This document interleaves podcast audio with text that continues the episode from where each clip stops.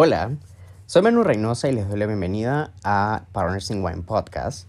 Les explico el nombre a los que nunca han escuchado la referencia. Hay una frase en inglés que dice Partners in Crime, es decir, compañeros de crimen, y se refiere a cuando tenemos una complicidad tan grande con alguien como para hacer algo, incluso un crimen.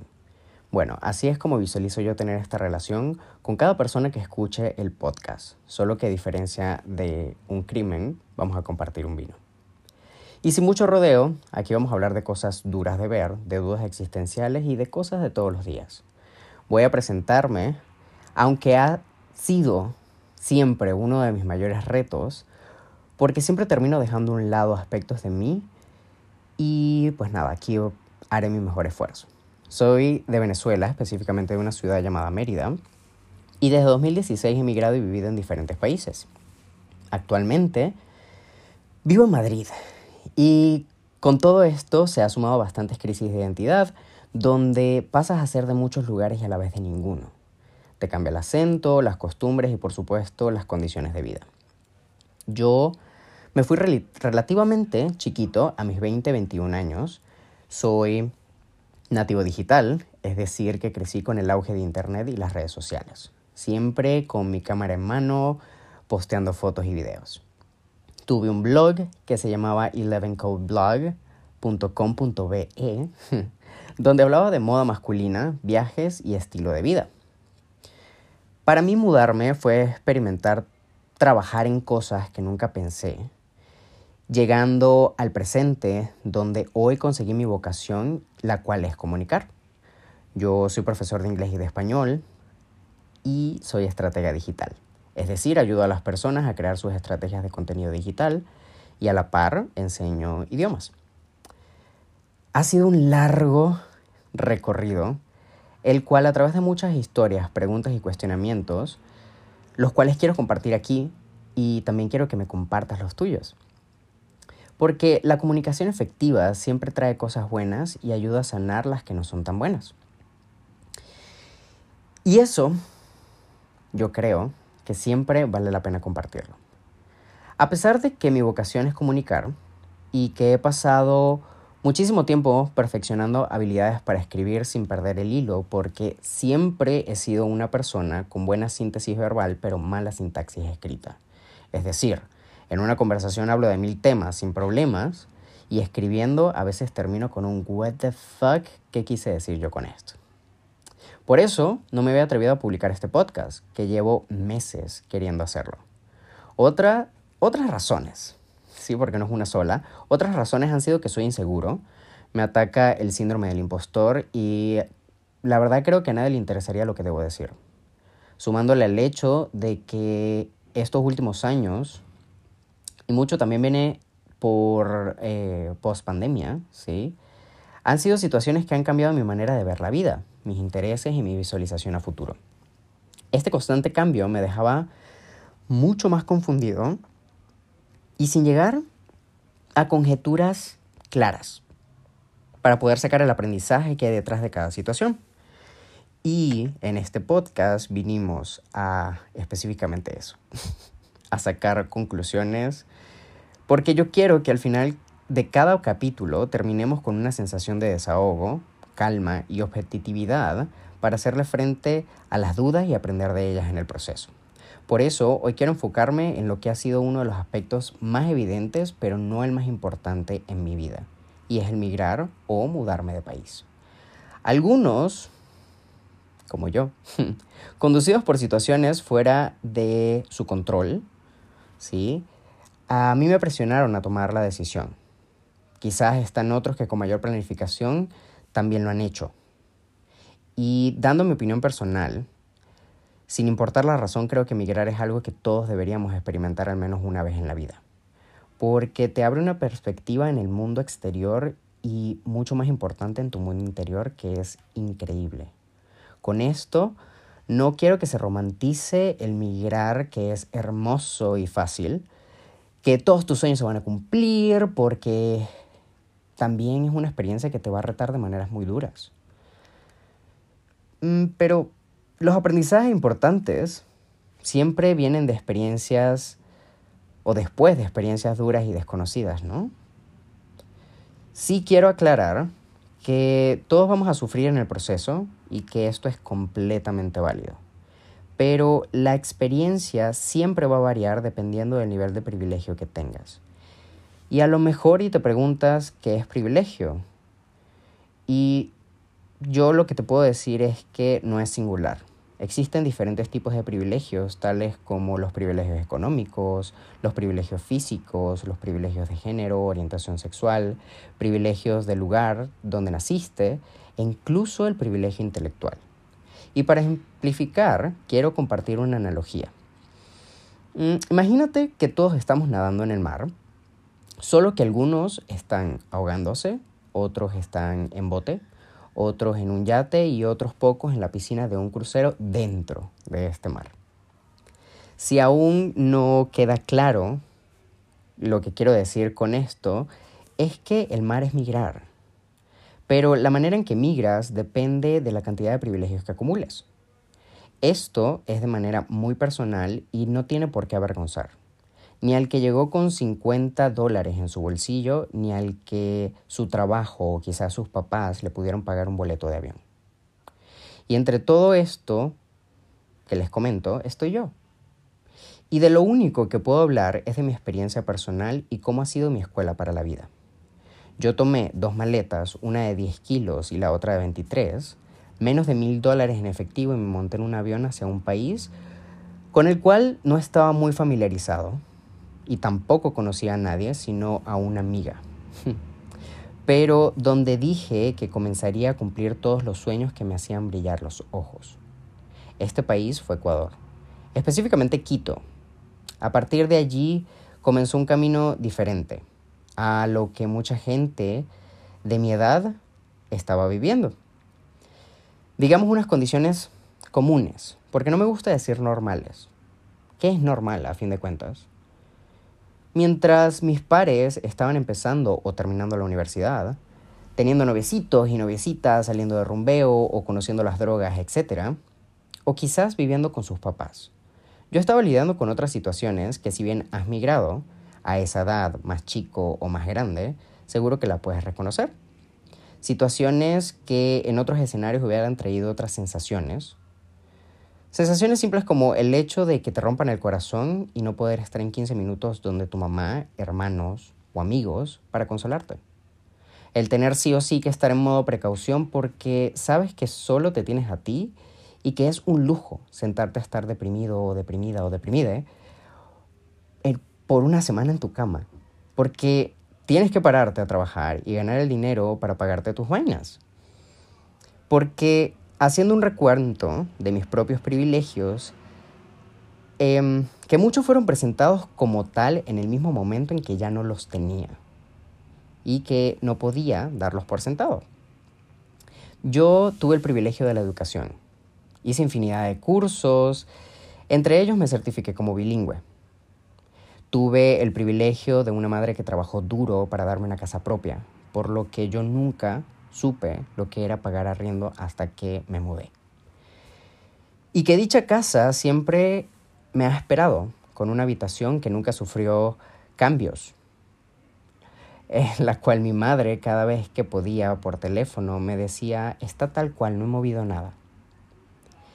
Pero se encuentra en un país donde hasta el momento no he considerado volver porque no tiene un ambiente el cual me permita desarrollarme y vivir feliz como yo quiero y que muchas veces me dio la sensación que volver era demostrar que no pude y que fracasé en otro lugar. Yo tuve muchas comodidades que en ocasiones y de manera muy madura me hicieron forjar una opinión como si todas las personas vivieran de la misma manera, hubiesen tenido los mismos privilegios. Por consecuencia, esto me hizo apreciar las cosas banales, como comprar el primer sartén de teflón. es que me acuerdo y me da risa.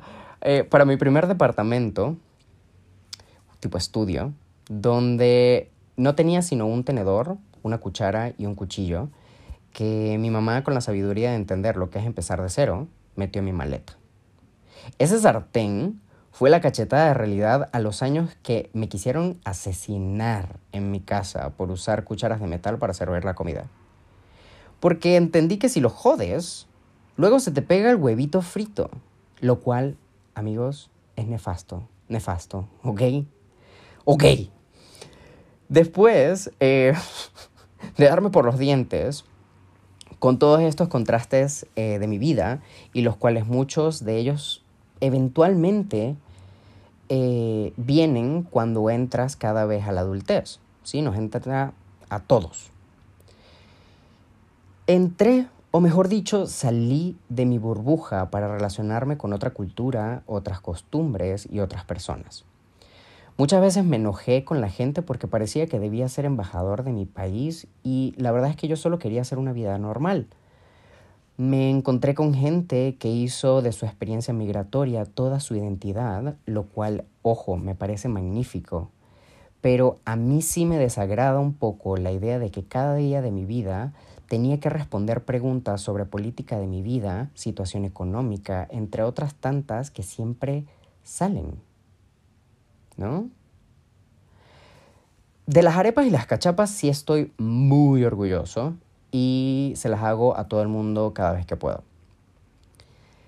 Entonces después de, mucha reflexión me di cuenta que podía darle otro enfoque a esta etiqueta, porque quisiera o no, iba a determinar mi vida lo quisiera o no. Al irme a la edad que me fui, tenía educación pero una experiencia laboral casi nula habiendo trabajado únicamente en un call center, donde con mis capacidades pude ascender y hacer diferentes funciones que me formaron un montón. Paralelo a eso, y debo dar las gracias a haber nacido en el umbral de cambio entre la generación millennial, perdón el ruido, porque vivo en el centro de Madrid y es viernes de madrugada, entonces se podrán imaginar que hay mucha movida. Entonces, como les decía, eh, yo debo dar gracias de haber nacido en el umbral de cambio entre la generación millennial y la generación Z, es decir, haber crecido retando los estándares y ese status quo de gradúate, empléate, ten hijos, pasa 25 años en el mismo trabajo, jubílate y te mueres. Sí saben de lo que hablo, ¿verdad? Siempre tuve un espíritu emprendedor. Como nativo digital, Redes sociales era un lenguaje que sabía usar muy bien. E hice uno que otro trabajo en mis inicios con marketing y creación de contenido que aún no se daban los parámetros de que podía hacer un trabajo. Ya hoy por hoy, con lo que ha avanzado las redes sociales, pues ya sabemos el alcance y lo que puede ser, ¿cierto? A todas estas, y siendo súper honesto, mis únicas habilidades fuertes eran un buen inglés, un italiano mediocre y redes sociales. Y allí, haciendo por primera vez lo que pude, armé un currículum. De manera muy informal, terminé yo eh, trabajando como bartender y mesero. Ese fue mi primer empleo en Ecuador. Es que Dios, me acuerdo y me da risa porque allí estuve 20 días y les puedo decir que fui el peor mesero, pero el mejor pagado. El mejor pagado gracias a las propinas, no al restaurante, porque, oh sorpresa, cuando eres nuevo, migrante y joven, te quieren explotar lo más que puedan. Te pagan una miseria y te subestiman en todos los aspectos. Pero me dio lo que dirían en mi país calle, señores. Era tan inútil en ese trabajo que llevaba un plato a la vez y me quedaba echando cuento bilingüe con todo el mundo. Y ojo, esto también me dio la madurez para valorar muchísimo más el servicio que ofrece una persona en esa posición. Eh, cualquiera que me pueda atender hoy, porque me convertí en ese cliente que acomoda los vasos y los platos en montañita para restarle trabajo a los del restaurante, ¿sabes? Y si voy a dar propina, la doy en efectivo porque muchas veces con tarjeta se la quedan los dueños y no la persona que atiende, lo cual no estoy muy de acuerdo. Entonces, con todo esto, mm, después de salir de ese trabajo, viviendo de mis precarios ahorros y explorando la ciudad caminándola, porque si quieren que les dé un consejo, eh, si son en una ciudad, caminen en zigzag y piérdanse. De verdad porque al tiempo se van a convertir en Master Pro 10.000 de las ubicaciones. Yo nada más se los dejo como tip. Me ha servido muchísimo. Y en estos recorridos terminé entrando en una academia donde me contrataron como profesor. Y bueno, a partir de allí es un cuento súper largo que da pie para otro capítulo. Eh, pero solo voy a comentar que este trabajo me hizo descubrir mi vocación, la cual ya les había dicho, es comunicar. Allí eh, comencé a vivir lo más bonito de ser profesor y es el ver al estudiante lograr sus propósitos y saber que una parte de ti se va con ellos para toda la vida e igual una parte de ellos y muchas historias lindas se quedan contigo.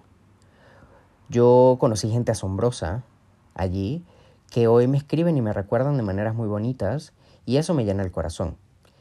Y yo con todo esto quiero llegar a la moraleja de este capítulo, la cual nos dice que nuestro camino, cualquiera que sea, va a cambiar de dirección.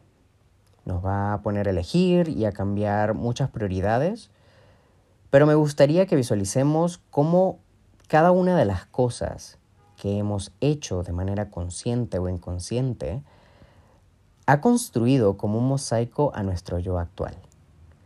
Muchas veces no lo vemos por andar de mala gana o anhelando que las cosas sean como uno quiere que sean. Y dejamos pasar la gema preciosa que tiene cada una de estas.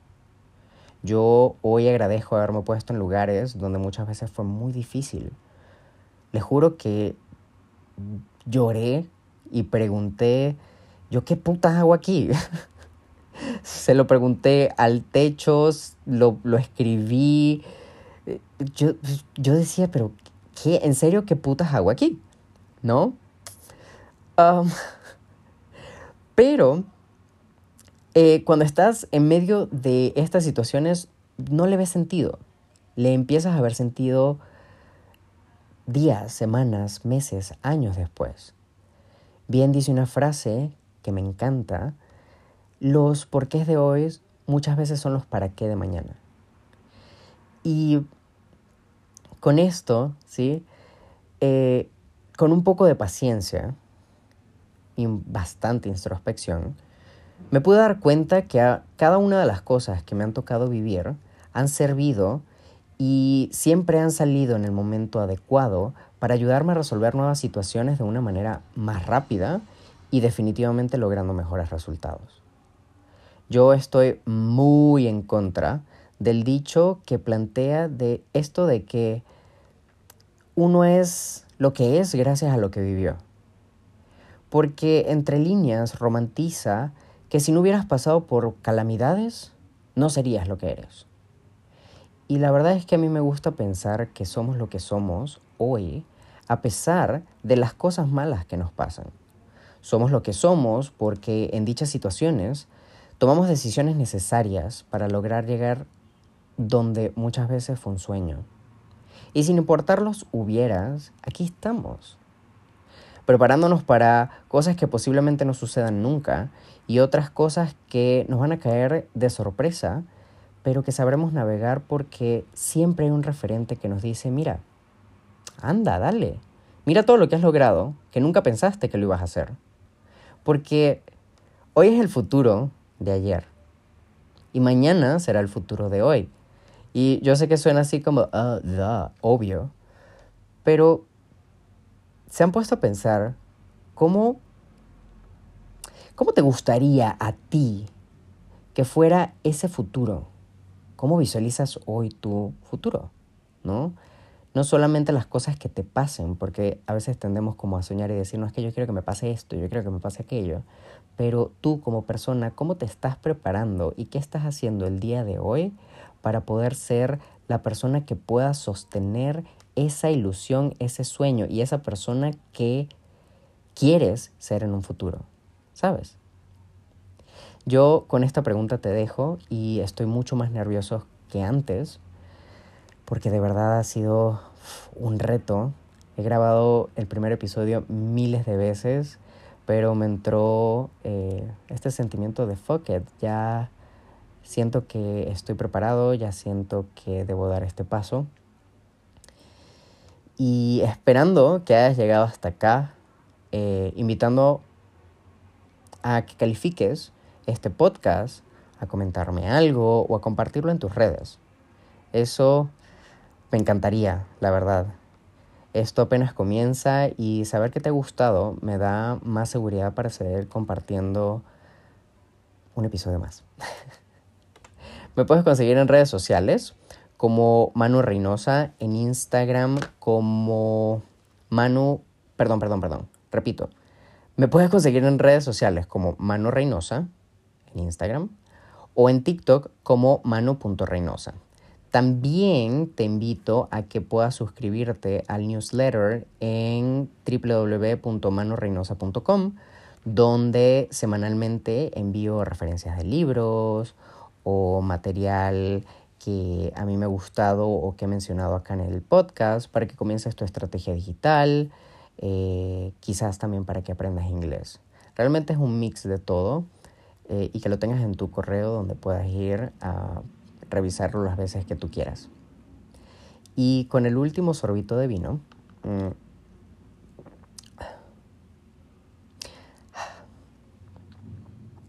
cheers, me despido.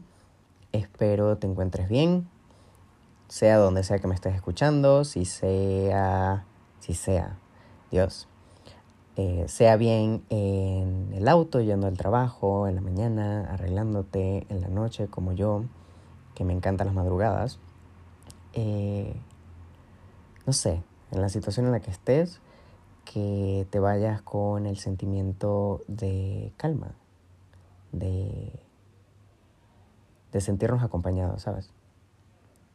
Y nada, te mando un abrazo. Goodbye.